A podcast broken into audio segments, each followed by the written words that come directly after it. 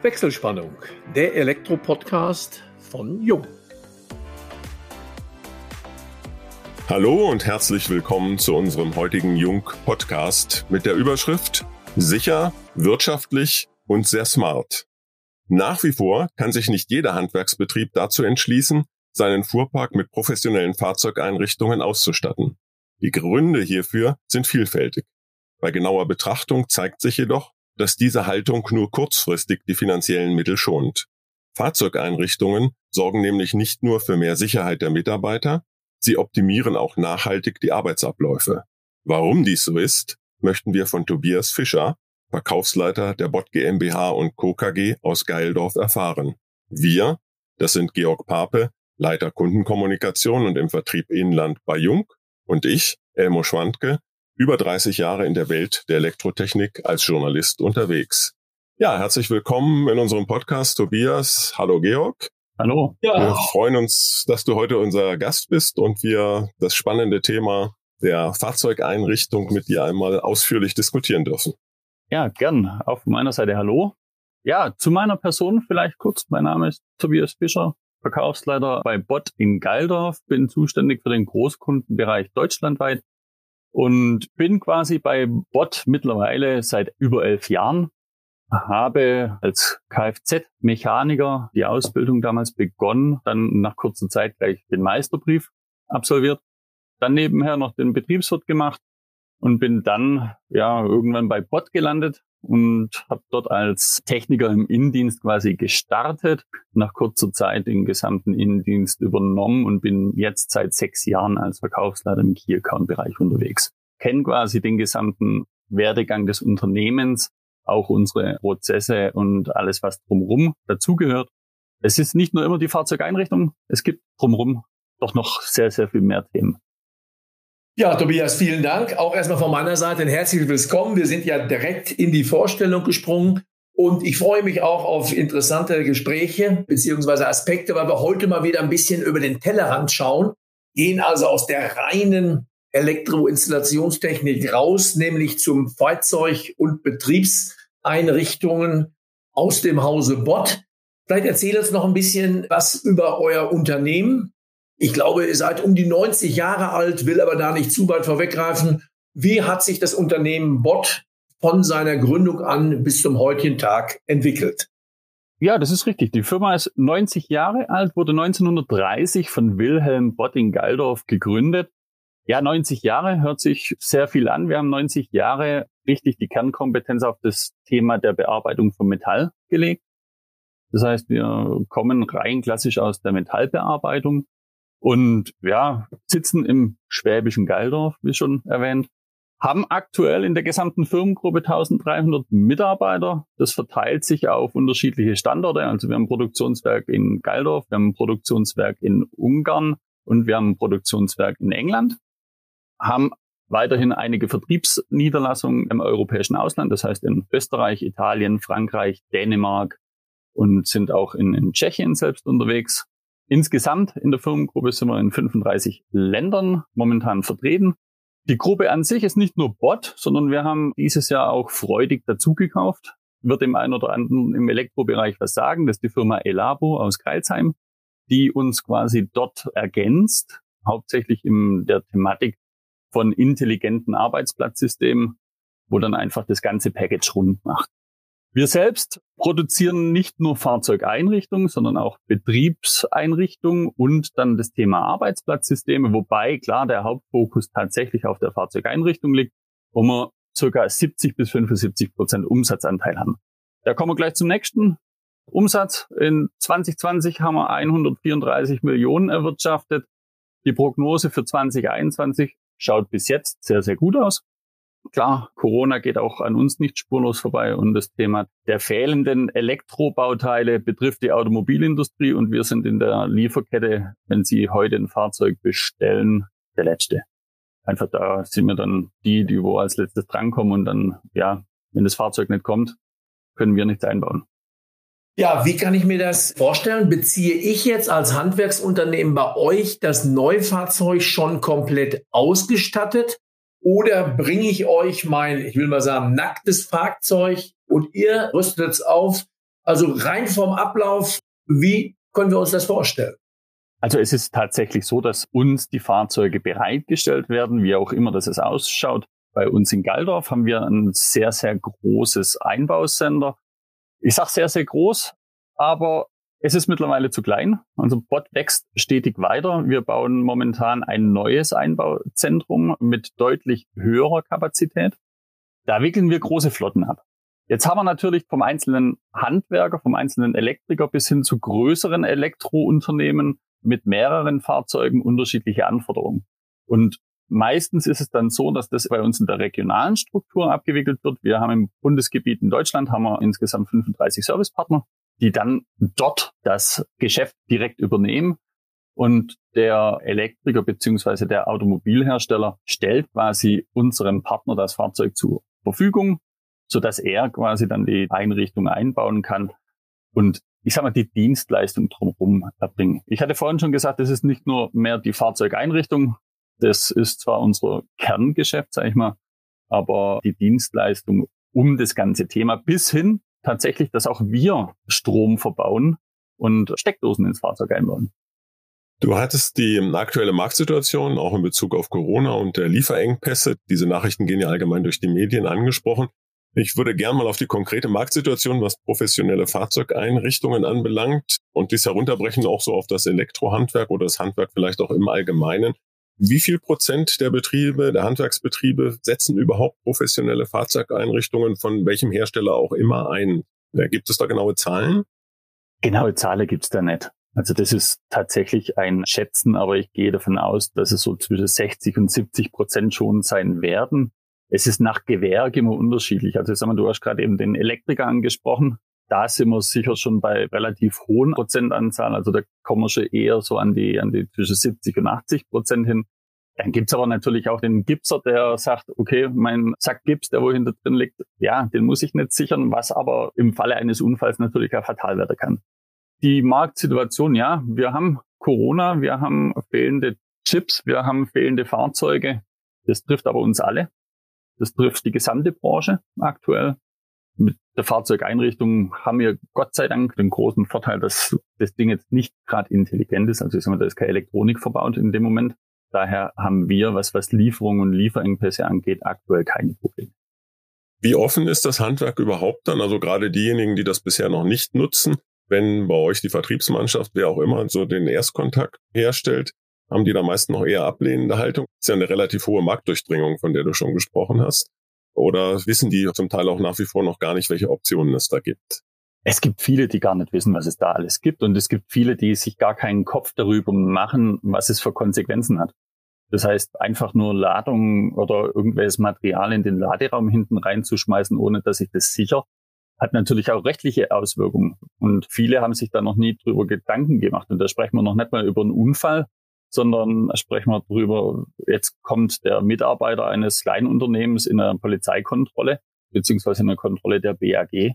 Dann sprechen wir darüber, Ladung ist nicht gesichert, dann gibt's Punkte und Punkte bekommt der, der das Fahrzeug führt, aber auch der, der für das Fahrzeug verantwortlich ist. Und dann sprechen wir darüber, dass der Geschäftsführer einfach irgendwann mal dort in der Verantwortung steht. Und da machen sich, wie gesagt, viele gar keine Gedanken drüber und dann bis heute ist ja noch nie was passiert. Ja, Tobias, ich bin sicher einer von denen, ich gebe das zu, der sich da noch gar keine richtigen Gedanken gemacht hatte. Ich hatte nur mal in der Nachbarschaft einen Bekannten, der hat sich da mal aus dem Kastenwagen ein kleines Wohnmobil gebaut. Das war dann sehr abenteuerlich, das war dann Manufaktur. Kenne natürlich den ein oder anderen Handwerker, Bulli, Kastenwagen, wie auch immer. Und ja, man nimmt das so als Gott gegeben hin. Deswegen nochmal meine Frage, ist das bei euch Manufaktur oder gibt es gewisse Systeme, die ich vielleicht konfigurieren kann? Denn es gibt ja nun wirklich eine große Anzahl an diesen Zweckwagen. Das fängt theoretisch ja beim Kombi an, geht über den Kastenwagen bis hin zum 2,8 Tonner mit Schiebetür und großer Heckklappe. Wie setzt man dann diese Sachen der zum Einladungssicherung denke ich, ist das eine. Und das andere ist ja auch Ordnung. Ja, dass ich weiß, ich habe da Werkzeuge für mehrere tausend Euro. Die will ich ja auch an der richtigen Stelle wissen. Und ich meine, ich hätte sogar mal gesehen, ich kann der ganze Werkbänke rausklappen und mit dem Schraubstock mir irgendwo was zurechtfeilen. Also das sind ja teilweise schon komplette Werkstätten, auf vier Rädern. Ja, das ist tatsächlich so. Also ich sag mal, die Fahrzeugeinrichtung an sich ist von der Möglichkeit her, was ich dort gestalten kann, ist unser Bot Vario 3 extrem vielseitig. Also da habe ich einen ganz, ganz bunten Blumenstrauß, was man dort tun kann.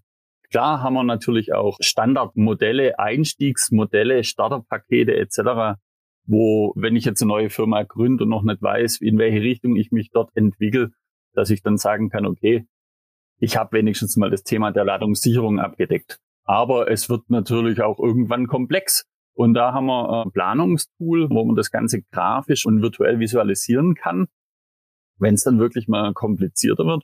Aber wir haben auch online, was ihr aber das schon gesehen habt, bei uns auf der Homepage haben wir einen Konfigurator. Da kann sich jeder individuell einfach auch einmal die Fahrzeugeinrichtung bestücken. Da sind Modelle dabei drin, also ich sage mal Fahrzeugmodelle. Man kann einmal sein Fahrzeug auswählen und kann sich dann unterschiedliche Fahrzeugeinrichtungen reinziehen, wo man auch sieht, okay, das ist mal eher ein bisschen was für den Elektriker. Das andere ist vielleicht eher was für den, ja, aus dem Bereich SHK, weil jeder natürlich auch anderes Material mitfährt. Aber du sagtest vorhin, ja, bis zum 2,8 Tonner, da muss ich leider widersprechen. Da bauen wir tatsächlich Fahrzeugeinrichtungen vom Lastenfahrrad bis hin zum 40 Tonner. 40 Tonner. Ja, also wir haben auch schon komplette LKWs ausgestattet oder Auflieger ausgestattet. Auch dort natürlich das Thema Ladungssicherung sehr relevant ist. Ich gehe aber noch einen Schritt weiter. Du sagtest mit Ordnung, Ladungssicherung etc. Es ist auch ein Stück weit Ergonomie. Weil was haben wir heute? Die Handwerker, ich denke, da wird mir jeder, der das dann hört, recht geben. Es möchte ja momentan fast keiner mehr Handwerk erlernen. Das heißt, das Durchschnittsalter der Elektriker, der Installateure etc. oder auch der Servicetechniker wird deutlich älter. Das ist das, was wir aus dem Markt hören. Und unser Motto ist mittlerweile, dass nicht mehr der Mann zum Material geht, sondern das Material zum Mann kommt. Das heißt, da haben wir mit der Bot Vario 3 einfach ja Möglichkeiten geschaffen, dass dort das Thema Ergonomie nochmal mit aufgegriffen wird. Und da kommt dann wieder unsere Expertise aus dem Bereich Arbeitsplatzsysteme, weil da haben wir genau dasselbe. Auch da ist Ergonomie natürlich extrem wichtig, weil wer möchte schon am Arbeitsplatz arbeiten, wo die ganze Zeit gebückt gehen muss, wo schlechte Beleuchtung hat, etc. Ja, und es ist ja auch eine gewisse Frage von Prestige und Auftreten. Also wenn dann der Handwerker mit seinem Fahrzeug vorfährt und hinten erstmal alles rausräumen muss und gucken, wo er was findet, ist, glaube ich, der schlechtere Eindruck, als wenn man macht, man zieht die Tür auf und greift in drei, vier Schubfächer und hat genau das, was man direkt erstmal benötigt. Also ja, der Aspekt ist ein ganz interessanter, dass ich also den Arbeitsplatz so ergonomisch und so attraktiv geschaltet, dass ich eben wieder mehr Bewerbungen bekomme. Genau. Sicherlich von der Hand zu weisen. Du sprachst es ja an, dass euer Spektrum vom Lastenfahrrad, das finde ich auch ganz interessant, bis zum 40 Tonner reicht. Wie schaut so ein Lastenfahrrad dann mit eurer Einrichtung, Ausrüstung aus? Ja, wir haben tatsächlich auf dem Lastenfahrrad schon was gebaut und sind da jetzt auch gerade noch mal weiter in der Konzeptphase mit einem Hersteller von so einem Lastenfahrrad, wo einfach das Thema die grüne Stadt, es sollen ja keine Verbrennungsmotoren mehr in den Großstädten laufen. Und da kommt dann so ein Lastenfahrrad mit Elektroantrieb für den Handwerker natürlich dann doch ganz geschickt, wo dann ja eine Fahrzeugeinrichtung hinten auf dem Ladeplatz quasi integriert ist die ist abschließbar, die ist dann entsprechend jetzt in der Konzeptphase tatsächlich mit einer Plane, wie man es vom LKW kennt, beziehungsweise auch vom Transporter, aber natürlich in schick, so wasserdicht, dass innen drin nichts passiert. Aber ich kann trotzdem mein Material quasi mitführen und habe mein Werkzeug dabei und kann dann dort durch die engen Gassen der Großstadt düsen. Ohne Probleme. Das heißt, es gibt quasi keinen Fahrzeugtyp, für den ihr nicht eine passende Lösung entwickeln könntet oder entwickelt. Egal ob Kombi oder dann eben diesen 40-Tonner, den du ansprachst. Alles ist möglich. Da ist tatsächlich alles möglich in sämtlichen Variationen, also ich sag mal von gedrehten Elementen. Das, was ich gesagt habe, das Material kommt zum Mann und nicht der Mann zum Material, einfach weil es bequemer ist. Weil stellt euch vor, ihr steht an einem Sprinter, sag ich mal, oder an einem Allradfahrzeug an der Schiebetüre dran und habt eine Eintrittkante von 40, 45 Zentimeter und du musst da jedes Mal rein und hast schweres Material, wo du dort rein und rauslupfen musst, beziehungsweise Werkzeug. Jetzt kommt bei uns natürlich die Schublade zu dir und du musst nicht zu der Schublade. Und da haben wir einfach gedrehte Elemente, dass ich das ziemlich einfach und ergonomisch gestalten kann. Bleibe ich draußen stehen, mache die Schublade auf und hole mein Zeug raus. Also ich habe diese Branche auch der, der Fahrzeugeinrichtung ja über doch einige Jahrzehnte auch verfolgt und am Anfang war das zwar schon beeindruckend, diese Ordnungssysteme und all die Dinge, dann habe ich aber auch, und das wäre auch so meine Frage, ob es da so ein High-End-Produkt gibt, was ihr mal produziert habt, weil ich erinnere mich, ich war schon begeistert, als ich so die ersten Fahrzeuge gesehen habe, wo man dann eine Außenmarkise quasi hat, wenn vor dem Wagen die Werkbank aufgebaut wird, dass die Mitarbeiterinnen und Mitarbeiter nicht in der Sonne stehen müssen. Habt ihr da mal so einen Auftrag für ein absolutes Luxusprodukt eigentlich auch bekommen? Ja, wir haben schon mehrere Fahrzeuge gebaut, wo dann die Fahrzeugeinrichtung deutlich teurer ist als das Fahrzeug selbst. Das passiert schon immer wieder. Was treibt solche Auftraggeber dann an, für die Mitarbeiter so ein Fahrzeug dann herrichten zu lassen? Gut, manche müssen es. Es gibt gesetzliche Grundlagen, wenn es jetzt zum Beispiel im Bereich der Energieversorger sind. Klar, wir haben, Stand heute haben wir noch Kernkraftwerke. Das ist einfach so. Und die müssen gewisse Fahrzeuge vorhalten, die dann einfach rund um die Uhr einsatzbereit sind, egal in was vom Fall. Störfall etc. Und da reden wir dann drüber, dass so ein Fahrzeug, das in mehrere Kilometer Kabel verlegt und da kostet dann der Ausbau deutlich mehr wie das Fahrzeug selbst. Und das geht dann ganz schnell. Oder dann halt natürlich so Technik- oder Prüffahrzeuge beziehungsweise Messwägen, wo ich dann extremes High-End-Equipment drin habe. Oder wir haben auch schon ein mobiles Büro gebaut. Wir haben einen Kunden, der sagt, weißt du, ich habe so viele Kunden, wo ich Facility Management mache. Ich krieg bei denen keinen Arbeitsplatz, brauche aber ein Besprechungszimmer. Und dann hat er ein voll funktionsfähiges Fahrzeug mit Büro quasi hinten drin, Sitzplätze für acht Leute. Zum Beispiel dann übers Internet. Quasi der hat drei Telefonkarten dann verbaut und bündelt dort das Netz, sodass er innen drin WLAN hat und kann sich überall einwählen, egal wo er steht.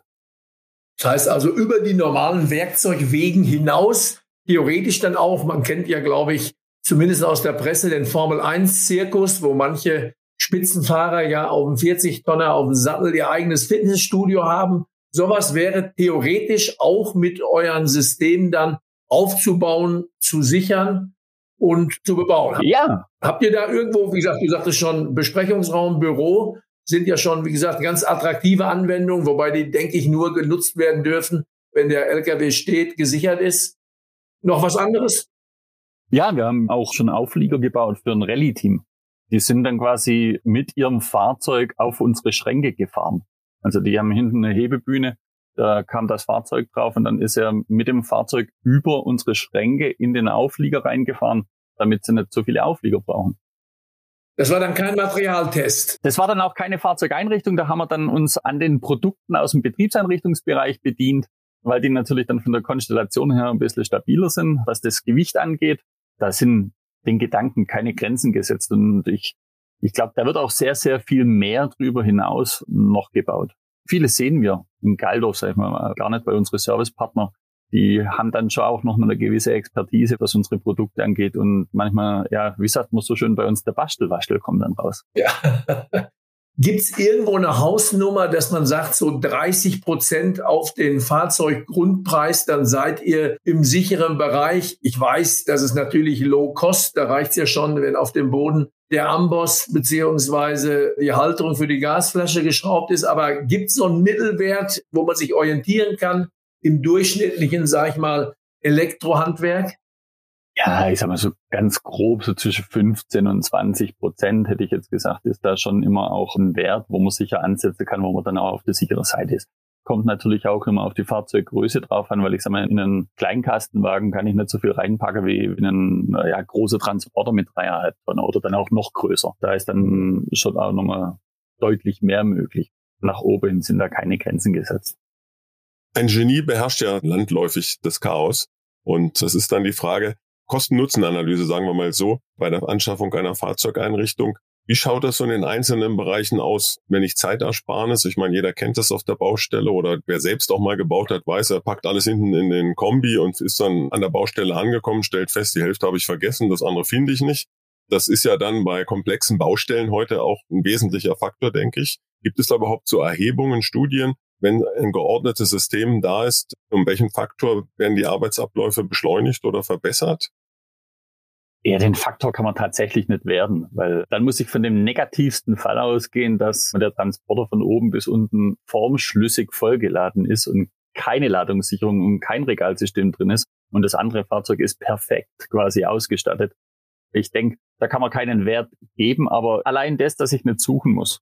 Wer schon mal eine Schublade hatte, wo vollgepackt war mit Kleinmaterial und man hat nur einen Schraubenzieher suchen müssen, der liebt es dann irgendwann, wenn man Ordnung hat. ja. Es ist ein himmelweiter Unterschied. Wenn ich mit dem Fahrzeug beim Kunde vorfahre, der Kunde hat von mir aus gerade ein Haus gebaut für 500.000 Euro, hat von Jung dann die ganze Steckdose reingemacht. Und dann kommt einer ums Eck mit einem Transporter, macht die Türe auf und da fliegt erstmal alles raus. Die Techniker sind das Aushängeschild der Firma. Und so wie die dort auftreten mit ihrem Fahrzeug, da geht man ja in der Regel dann auch davon aus, so arbeitet der Mensch auch. Und ich glaube, das macht keinen so guten Eindruck.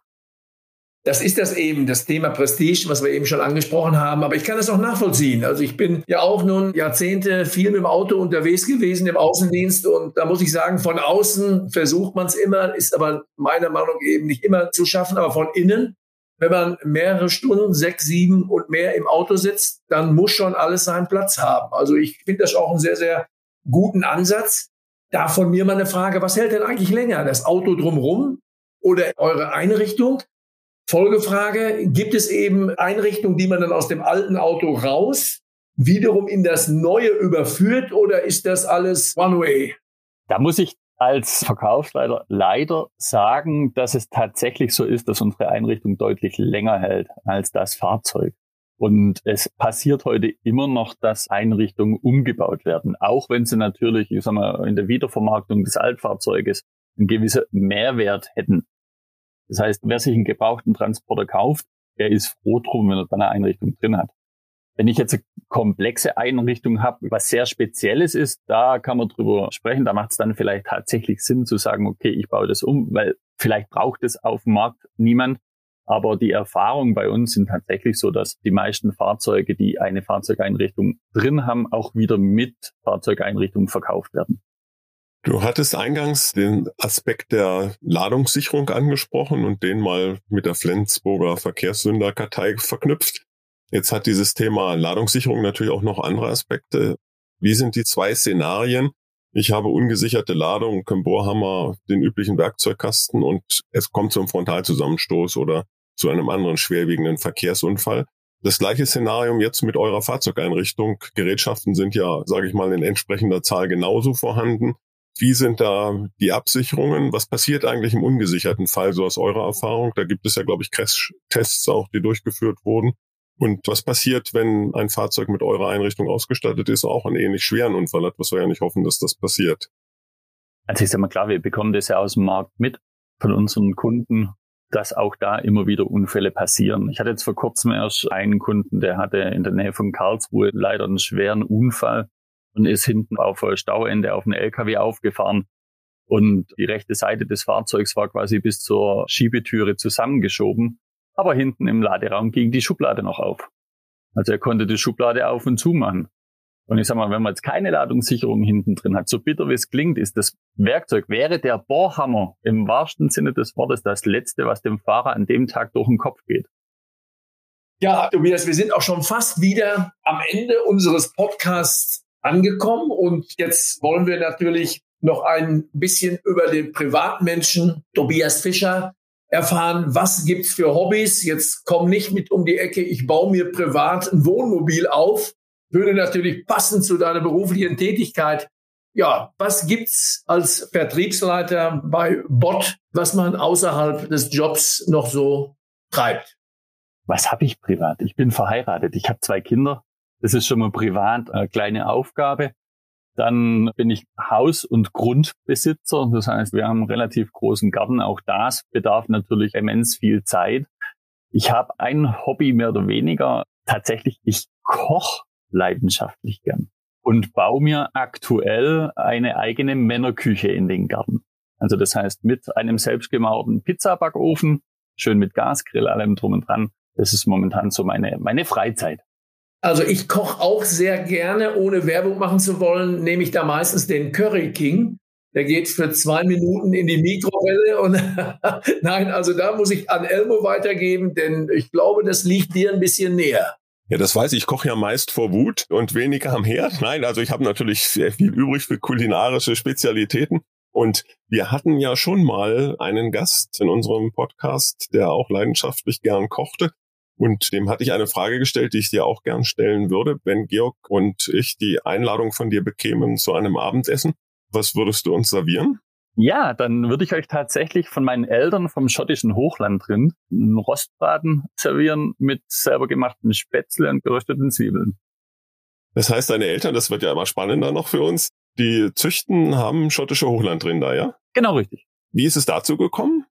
Das ist vor mittlerweile 14 Jahren tatsächlich passiert. Also meine Eltern hatten früher so kleine Hobbylandwirtschaft noch und hatten immer Fleckvieh für den Eigenbedarf. Eins, zweimal. Und irgendwann kam dann mein Vater auf mich zu und sagte, ah, so schottische Tiere wären doch mal toll. Also schottische Hochlandrinder. Und dann haben wir tatsächlich ihm zum 50. Geburtstag zwei Stück geschenkt. Und aus zwei sind dann irgendwann mehr geworden und mittlerweile sind es, glaube 16 Stück. Die haben den Platz bei uns, die sind das ganze Jahr draußen im Freien, egal bei welchem Wetter, auch egal ob es schneit oder nicht. Die können das ab und haben ja sehr hügeliges Gelände, was natürlich die Vegetarier mögen es verzeihen, gut fürs Fleisch ist. Ja, das kann ich nachvollziehen. Also wir würden also definitiv, Georg, ne, ich spreche mal für dich mit, einer Einladung Folge leisten. ja, auf jeden Fall. Und Elmo, du kennst mich, ich bin ja öfter mal mit dem Rad in Deutschland und auch darüber hinaus unterwegs und bin auch bei euch schon vor der Haustür hergefahren. Da kannten wir uns, Tobias allerdings noch nicht. Nämlich der Kocher-Jagst-Radweg. Der geht bei euch ja, glaube ich, direkt durch den Ort. Genau. Dann habe ich vielleicht die Hochlandrinde schon gesehen. Also insofern würden wir natürlich kommen. Aber wie gesagt, ich hoffe ja, dass sowas mal wieder möglich ist, wenn Corona uns dann das wirklich mal wieder erlaubt. Da würden wir diese Einladung dann gerne annehmen. Und wie gesagt, also Fleisch verachte ich dann doch nicht. Wenn ich es nicht selber zubereiten muss, weil ich da einfach zwei linke Hände habe. Ja, ich denke, das war ein gutes Schlusswort. Tobias, vielen Dank. Es war schön. Elmo, Grüße ins Oberallgäu. Danke, ja, auch vielen Dank von meiner Seite aus, Tobias. Ja, von meiner Seite auch danke. Ich möchte hiermit unsere Wechselspannung freischalten, bedanke mich bei allen Zuhörerinnen und Zuhörern ganz herzlich. Wir hoffen, es hat euch Spaß gemacht. Wenn das so ist, freuen wir uns natürlich über eine Weiterempfehlung. Falls ihr Fragen haben solltet, beantworten wir die euch gerne unter kundencenter.jung.de.